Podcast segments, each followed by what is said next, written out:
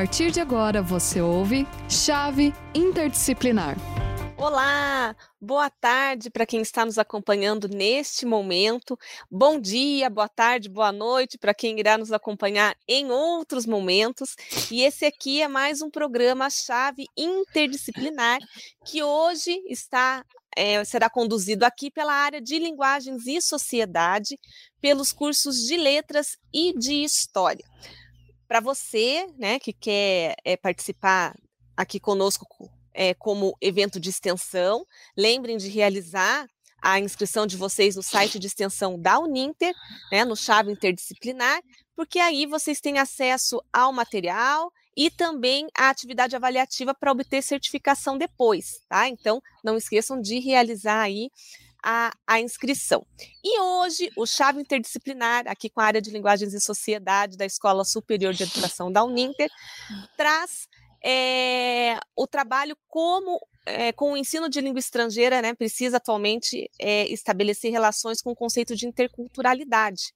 Né? Então, nós vamos trazer aqui, com as professoras que eu já apresento, o conceito de interculturalidade, é, para que vocês saibam mais né, da relação, então, de interculturalidade e o ensino de língua estrangeira, que é o nosso tema de hoje.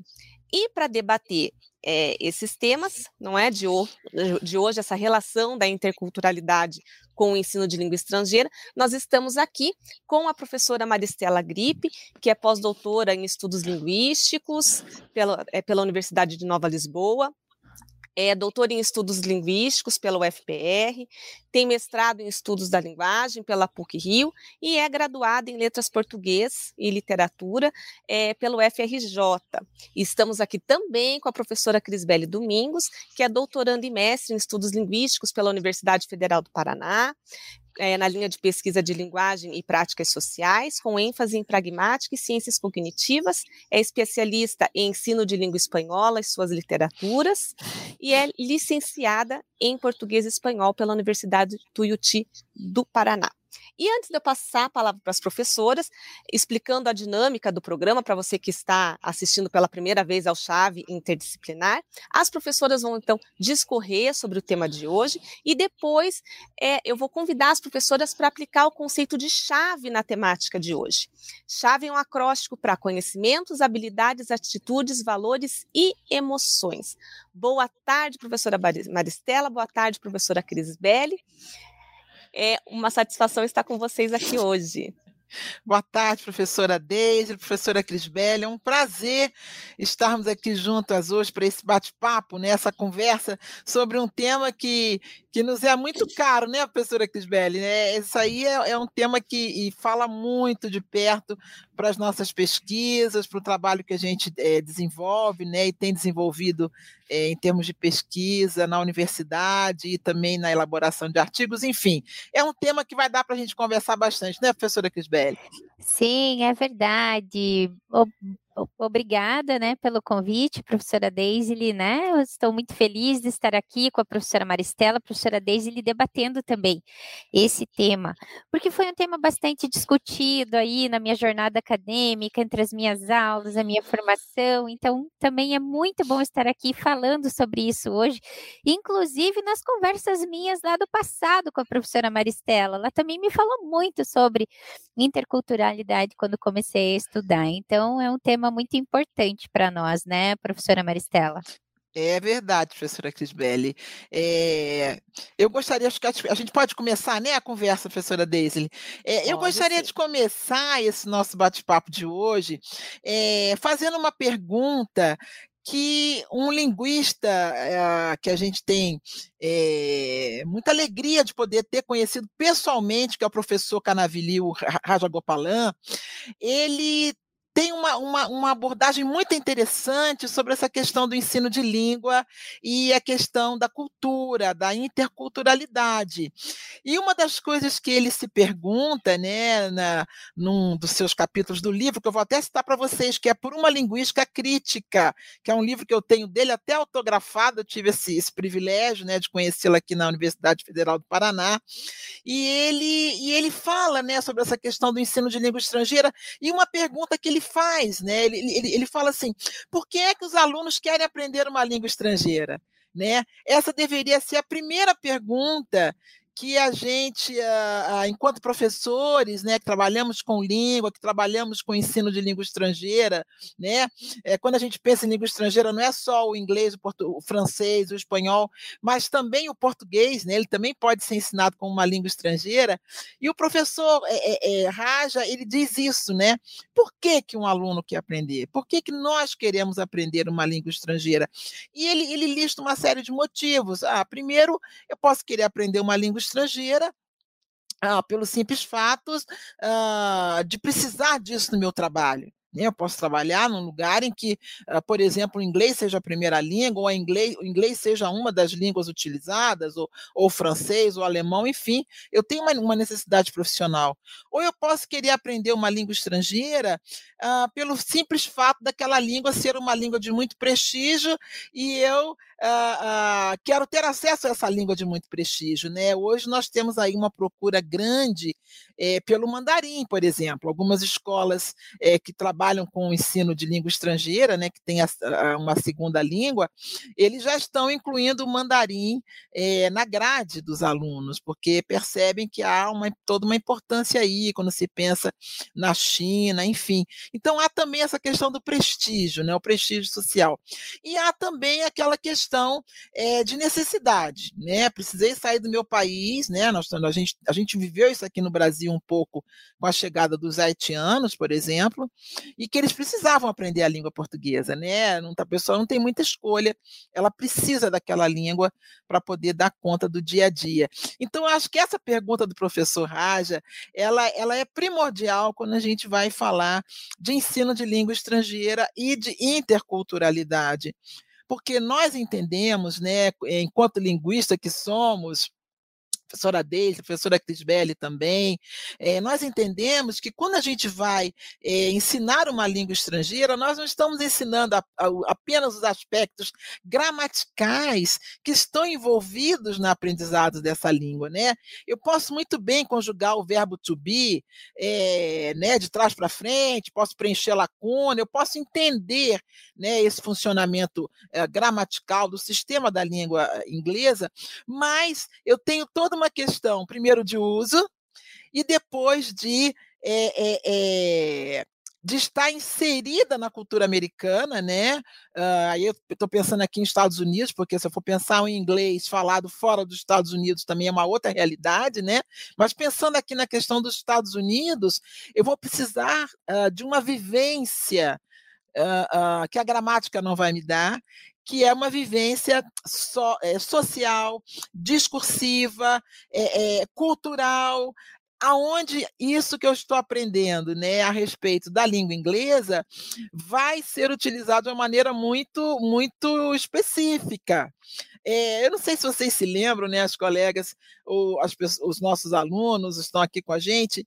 Tinha uma propaganda antigamente de um curso de inglês que botava uma pessoa que tinha acabado de aprender, de, de aprender inglês, acho que numa cidade americana, não sei se era Nova York, e ele chegava lá e, e parava uma pessoa e ele dizia: Oi, tudo bem? O seu cabelo é preto, o seu vestido é ver todas aquelas frases que a gente fala no, quando está começando a aprender inglês, né? Cores, cor de cabelo, como você vai, né? Enfim, e, e que não funciona assim, né? Não funciona assim.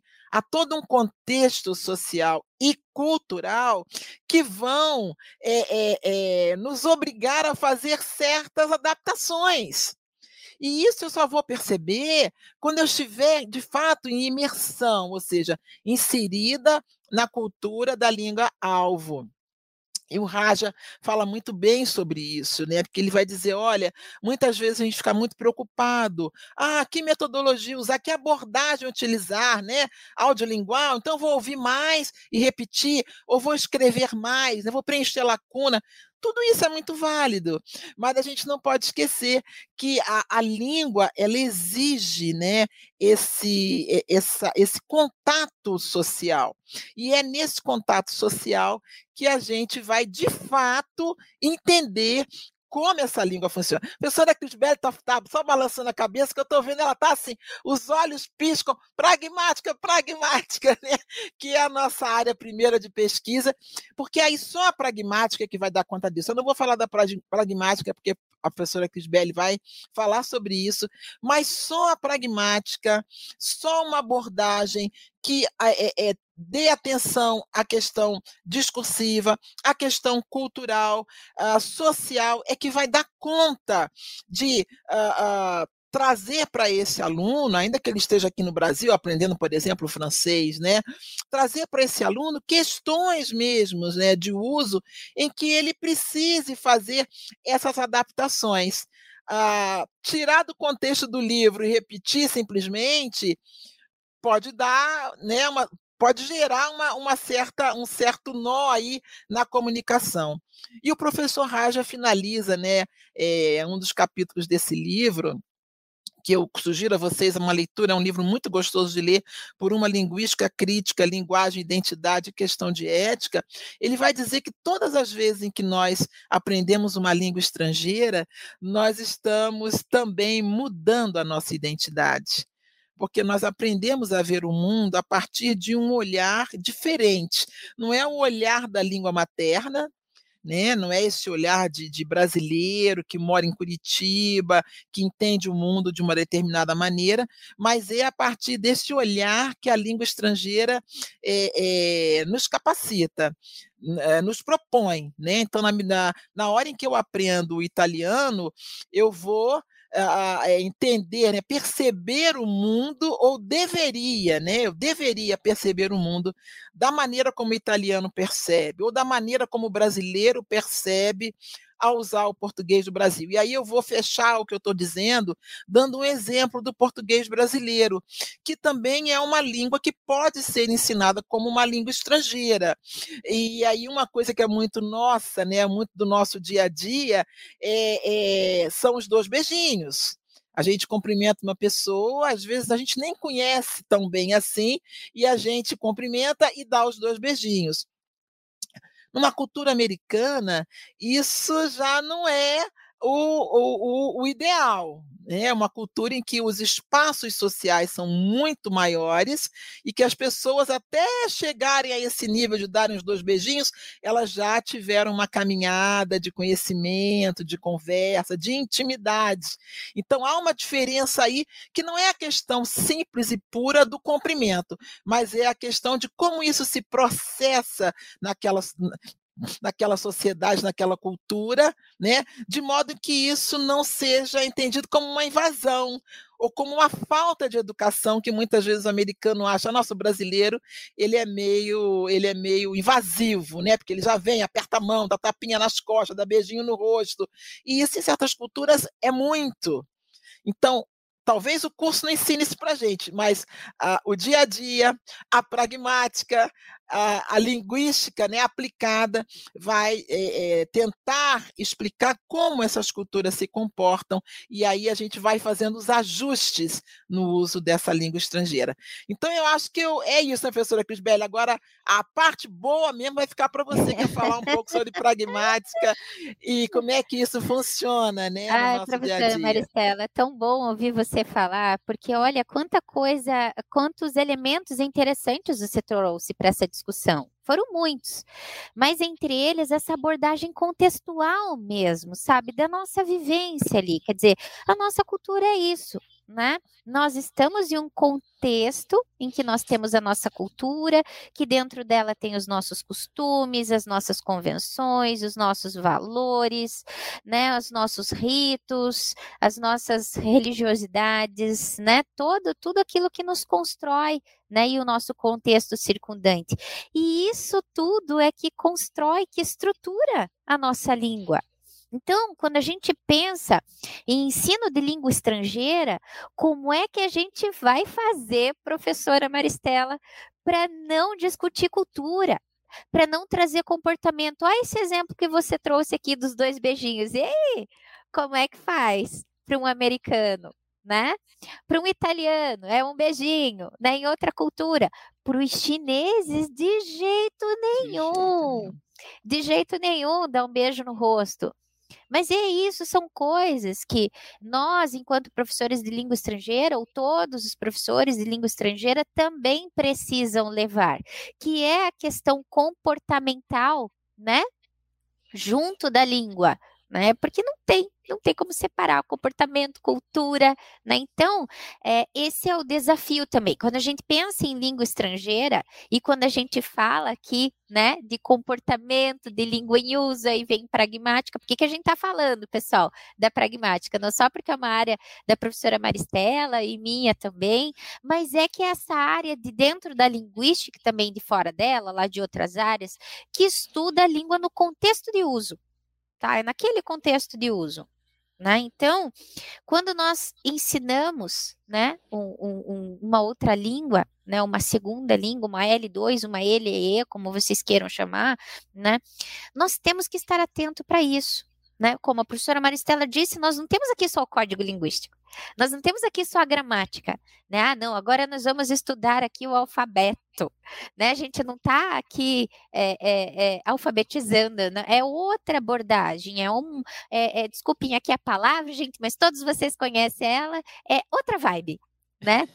É outra vibe. Olha aí, ó, vibe é um comportamento cultural né, linguístico, né? São as nossas expressões idiomáticas. Como que a gente vai dar uma aula de língua estrangeira sem as expressões idiomáticas, gente? E quanta aula engraçada, legal, sabe? Aula boa sai quando a gente é, aborda ali essas expressões idiomáticas, né? Ai, como que eu faço para chamar? Ai, como que eu faço para dar uma cantada? Ai, como que eu faço para xingar? Ai, como que, né? São todas coisas, são todos comportamentos humanos que eles estão dentro de uma língua que a gente quer adquirir. A gente tem curiosidade para isso, né? No, no, no, numa segunda língua. Então, é, é isso que traz né, essa ideia de interculturalidade né, é, é para nós aqui, que o professor Rajin fala muito aí nesse livro dele, que é muito interessante, né, e aí ele diz, né, e outros estudos, a partir desse estudo, que é realmente, né, professora Maristela, um estudo matriz aí nesse sentido, é que o professor de língua estrangeira é só tem muito desafio, muito desafio, porque é, eu, o professor ele sai é, daquela ideia de um professor tradicional para ele ser um mediador cultural dentro de sala de aula. Né? Então, esse professor e que nem sempre se encontra devidamente preparado para atuar nessa realidade, nessa sociedade de constante mudança, né? Ele desempenha esse papel importante nesse processo, que é o de ser mediador. Então, ele inicia em seus alunos uma espécie, sabe, de, de processo de descentralização da própria cultura. E isso é um desafio, que é desconstruir esse etnocentrismo, né? Que é desconstruir os estereótipos, né? Aquele estereótipo, não, o japonês sabe mexer em todas as máquinas, sabe consertar tudo. E não é assim, né? Então, o brasileiro, ah, não, o brasileiro acha jeitinho para tudo. Então, assim, é, cada cultura tem isso. E a gente precisa também, dentro das aulas de língua estrangeira, trazer isso, né, para as discussões. E partindo, então, dessa ideia de, de, que a sociedade ela é multicultural mesmo, porque nela já não existe mais é, grupos homogêneos, né, professoras? É que, que não entra em contato com outros grupos, ou que esses membros não entrem em contato, não tenham ligação com outros povos, com outras comunidades de fala, né? Então, nesse contexto, a interculturalidade, né? A gente tem aí um pensamento antigo da interculturalidade nesse só nesse contexto migratório. Não, ela passa a ser observada como uma atividade pedagógica aqui, né? No ensino DLE, que possibilita, então, uma espécie de distanciamento dessa visão monolítica assim de cultura e aceitação da multiplicidade e da diversidade cultural, porque não tem como aprender aquela língua sem entender esses comportamentos, né, professora Maristela, do que é desde os comportamentos mais rotineiros assim, até aqueles outros em outros contextos, por exemplo, no contexto formal, como se comportar, como, como se comporta linguisticamente lá. E também nas aulas DLE, né, do, do, do, do, ensino de língua estrangeira ou de segunda língua, nós não podemos ensinar só aquela fala formal. Porque ensina aquele super formalíssimo, né, professor Maristela? Imagina, vai fazer lá o intercâmbio. Vai fazer o intercâmbio. Tá Coitada. feliz, a pessoa estudou lá anos e anos aquela língua e tal. Aí chega lá, por exemplo, lá na França, né? E aí não, não, não sabe que não dá para sentar, que para sentar tem que pagar, né? E aí vai lá, compra um, um pão, alguma coisa para comer, vai sentar sem pagar, toma uma bronca, sai dali chorando. Ai, meu Deus, eu quero voltar para o Brasil, por favor. As Sim. pessoas aqui não são legais, elas brigam com a gente e tal. Não, isso tudo precisa ser falado. A gente precisa trazer essas, essas questões culturais para dentro de sala de aula para que a gente entenda a cultura do outro, o comportamento do outro. E aí a gente tem aqui, nesse exemplo específico, um exemplo de multiculturalismo. O que, que é o multi? Eu entendo a minha cultura, que aqui no Brasil a gente vai ali, a gente compra um picolé aqui em Curitiba, gente, ó, expressão idiomática, a gente fala dolé tá? Mas a gente compra um é picolé, a gente senta na sorveteria, né? A gente senta, a gente se abanca ali, toma sorvete e conversa com aquele, com aquele, a pessoa vai chegando, você vai falando, tal. Esse é um comportamento do Brasil, mas lá na França é outro. Né? Isso é o multiculturalismo, as multiculturas e como elas se entrelaçam e quais são as semelhanças e quais são as diferenças. E isso é legal. Para gente que vem da linguística, a gente gosta disso. Eu e a professora Maristela nem se fale. A gente adora prestar atenção no comportamento né? das pessoas. Com certeza, porque com é certeza. língua, isso é interação, sabe? Com certeza. A gente gosta, nossos olhos brilham porque é isso que a gente tem a gente o interesse, né, professora Maristela? Com certeza. Professora Crisbelli, eu me lembrei agora, só para exemplificar o que você está falando, é, todo, agora a gente está com um êxodo muito grande brasileiro brasileiros para Portugal, né? E uma das reclamações dos portugueses é o hábito que o brasileiro tem de chamar todo mundo de você. Você aqui para gente, ele é até um semiformal, né? Não chega a ser, eh, ele já, ele já é considerado um semiformal, uh, mas lá não ele pode ser considerado até ofensivo, porque lá o correto é todo mundo ser chamado de senhor, senhora, até o caixa do supermercado. E para a gente, senhor, senhora, é formal. Né? Então é uma diferença. Ah, os caras são chatos. Não, eles não são chatos. Ah, lá o português é melhor do que aqui. Não, o uso lá é assim, e, e, e esse é o combinado.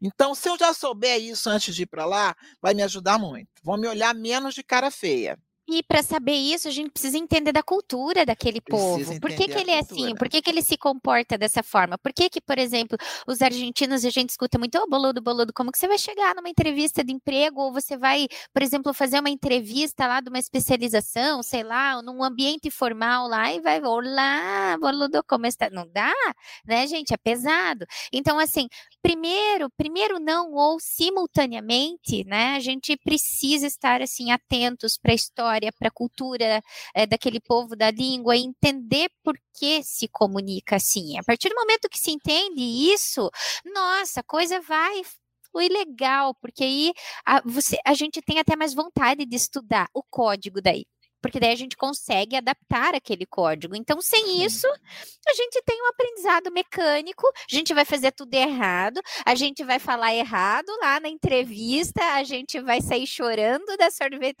do mercadinho da França, é, lá em Portugal vai acontecer isso. Então, assim, por isso que a gente tem que, a gente não tem como não falar interculturalidade no ensino de língua e também não temos como pontuar aqui que isso é um desafio para o professor e é algo que precisa ser cumprido em sala de aula para que que é, o, o aprendizado aconteça, senão ele não vai acontecer né, professora Maristela? Com certeza. Isso aí vai ser o vai ser a cereja do bolo, né? Você já Sim. aprendeu, você já aprendeu a língua, já está dominando aí, né, os aspectos aí linguísticos, gramaticais. Agora é, é, entrar em jogo, né? Entrar em jogo e se adaptar às regras, né? Não entender isso como, ai, ah, não, mas esse pessoal é muito antipático aqui, eu não sabia que era assim. Será que é isso que está acontecendo ou é porque você está de alguma forma forma aí usando, né? Na hora do uso a coisa não está fluindo pela falta de conhecimento cultural. É um último exemplo, né? Eu adoro dar uns exemplos assim de umas coisas que a gente vai vendo aí na caminhada, né, Cris, Daisley? É que na época, é, eu acho que foi das Olimpíadas que aconteceram na Grécia, não sei se vocês se lembram, tem um tempo, né? Mas saiu num jornal um, uma espécie de um glossário como se comportar naquele lugar com os nativos, né? O que fazer, o que não fazer, o que, que você pode dizer, como é que você deve se comportar num bar, na hora de comemorar. Então, assim, é muito importante esse conhecimento, porque é isso que vai dar a gente essa tranquilidade, né? Que vai estabelecer essas interações. Então, a, não, não tem como ensinar língua sem cultura, né? E quando você ensina a cultura, você também acaba ensinando a língua, porque as coisas estão aí é, interrelacionadas. É, inclusive nossa própria língua materna. Né? Inclusive, Com quando certeza. a gente estuda linguística, inclusive uh, o, o, alunado de letras, né? Inclusive, nós temos que estudar a cultura para entendermos e refletirmos melhor né, sobre a, a, nossa língua. E as instituições de ensino, elas têm esse papel também, né? Que é de elaborar programas, Sim. métodos, técnicas aí de ensino para criar essa zona de conhecimento, né? Gente, de entendimento, Com compreensão mútua e transformar essas relações que são é, é, multiculturais, que é do encontro de duas culturas para interculturais, que você parta disso para o entendimento de ainda outras culturas, né? E que a gente Com consiga certeza. se relacionar no meio de entre tantas culturas, sem essa visão de ah, olhar para a cultura do outro com as lentes da minha cultura. Esse é o nosso grande problema, né? De ai, nossa, mas aquilo na cultura do outro é errado. Aí você viu que aquilo acontece lá em tal lugar. É, é, é, a cultura deles, né? Então, quando Sim. a gente tem isso bem entendido, o processo de ensino de língua estrangeira, além de ficar assim mais verdadeiro, mais fluido, Sim. ele fica muito mais interessante. Né? Com certeza, professora Crisbelli. E foi muito bom você ter lembrado agora, professora, porque nós é, demos exemplos aqui de países de fora, né? países estrangeiros. Mas nós vivemos numa cultura, na cultura brasileira, que a gente faz esse pacote, Sim. que é formada por microculturas. Né? A gente vai encontrar aí pessoas da região norte do país, região nordeste, região sul. Eu, que sou do Rio de Janeiro, né? que vim viver numa cultura bem diferente da minha, embora a gente tenha a língua portuguesa aí como a nossa língua oficial, mas a, a, a, o, o, modo, né, o modus operandi, a cultura, o modo como as pessoas se relacionam, os, os, o tipo de comportamento, eles vão variar as pessoas não são iguais, né? Não há uma heterogeneidade nas pessoas, assim Sim. como não há na língua, assim como não há nas culturas, mesmo que a gente esteja habitando o mesmo território nacional. Então, a gente ter esse olhar que você falou, né? Esse olhar generoso para a cultura do outro e entender que existem maneiras diferentes de se fazerem as, as mesmas coisas, né? Tem família que comemora o Natal e come peru assado. Tem família que comemora o Natal e, sei lá, faz uma, uma canjica, faz uma farofa, faz um churrasco. carne assada, faz um churrasco. Ou seja, há N maneiras de se comemorar o Natal. A minha não é melhor que a sua, são diferentes, né? E a gente tem que olhar para essas diferenças como coisas que trazem valor, trazem colorido à vida e às pessoas também e às culturas. A riqueza é cultural, né? A riqueza cultural. É isso aí, professoras.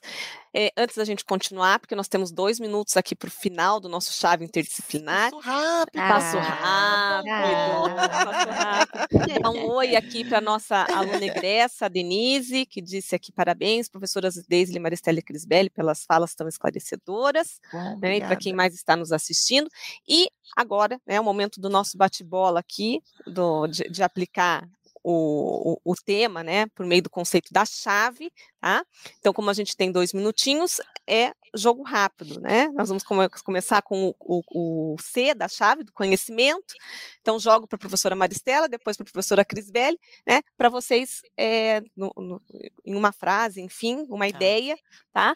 Criar essa relação entre esse tema tão importante, né? Lembrando aí que língua não existe sem a cultura, que elas são interdependentes, que foi o que a professora Maristela e a professora Crisbelli estão trazendo desde o início, com o nosso conceito de chave. Professora Maristela, então, conhecimentos.